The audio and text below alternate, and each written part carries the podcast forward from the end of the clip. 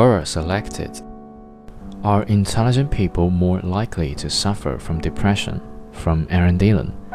Usually, the most intelligent are the most depressed. There is a reason for this. The most intelligent think of so many things at once, one thought can branch off into millions and out of nowhere. They are thinking of the meaning of life and why they are on the planet. So many think the meaning of life is meaningless, thus giving me the impression that I, as others, have no absolute reason to live. And others may think that they are inadequate to other intelligent people both are equally depressing. Intelligent people have high expectations of themselves and others. Others also have high expectations of them.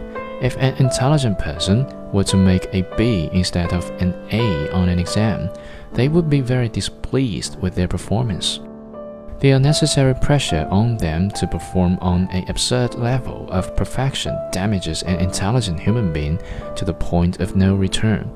They cannot relax or make a joke without being seen as stupid or immature. That alone could make even one of the average intelligence depressed.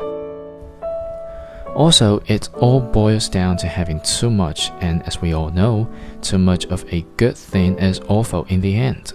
The most intelligent have too much knowledge, and with that knowledge comes a cost. Being aware of disaster is useful, but knowing that the world is wicked is a terrible thing to know. You become paranoid and anxious when you know too much.